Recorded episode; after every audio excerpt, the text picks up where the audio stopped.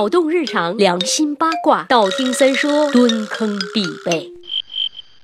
十万个为什么，我可以很负责任的告诉你们，三爷很生气，后果很严重。哼，什么后果？我要罢工，还要偷懒，不更新。为什么生气？因为吆喝了那么半天，都木有人来微博上关注我，我很受伤啊。或许可能大概是因为你们不知道呢，是不是？来找个小本本记下来，新浪微博搜索“三千里桃花”，那个就是我了。因为没什么人，我也确实没怎么更博了，但说不定哪天我就去发李老板身份证证件照也不一定的啦。广告打完，我们来研究一个严肃的话题。不过没人关注微博而已，一件芝麻大点的小事儿，为什么这么生气呢？大家回想一下自己平淡无奇的生活里，是不是也经常会有这样那样的瞬间，因为一些无关紧要的事情，或是大发雷霆，或是抑郁寡欢，闷闷不乐很久很久？为什么？为什么？难道是因为心眼小？其实并没有。这么说吧，每一次生气，我们的大脑都会受到不同程度的刺激，小生气小刺激，大生气大刺激。当刺激大到一定程度时，就会触发大脑的保护机制，迅速分泌一些我不懂也不想念出来的物质，帮助我们从愤怒的情绪中平复过来。相反，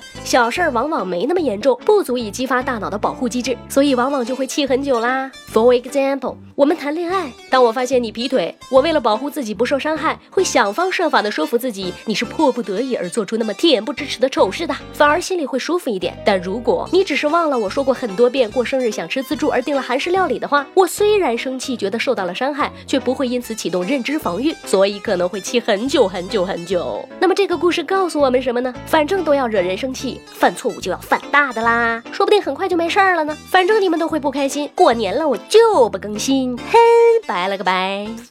让我们彼此相爱，为民除害。